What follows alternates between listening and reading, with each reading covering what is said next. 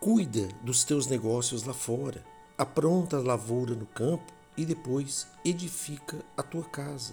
Provérbios 24, versículo 27.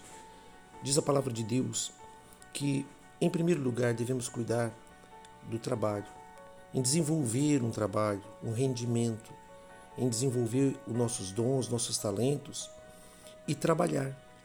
Primeiro passo de tudo, para quem quer construir uma casa, para quem quer construir uma família, para quem quer edificar a sua vida, deve, em primeiro lugar, trabalhar. Depois, apronta a lavoura no campo, que significa se dedique, desenvolva, aprenda.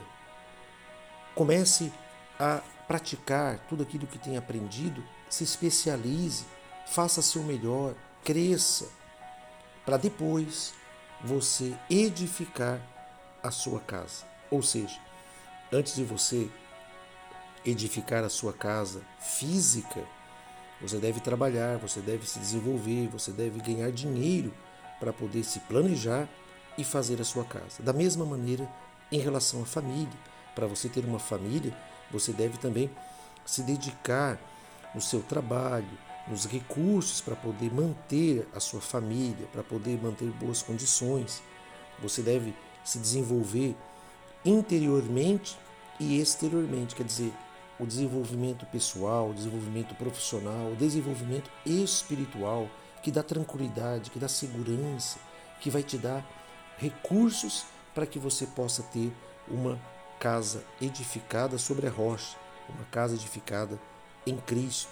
Então, quando você segue esse princípio de se dedicar, cuidar dos teus negócios, se desenvolver, você pode realmente ser edificado. Você pode edificar a sua família, você pode edificar a sua casa, o seu sonho, os seus desejos, porque na realidade você é uma pessoa que usa sabedoria. E quem usa sabedoria de Deus é abençoado por Ele.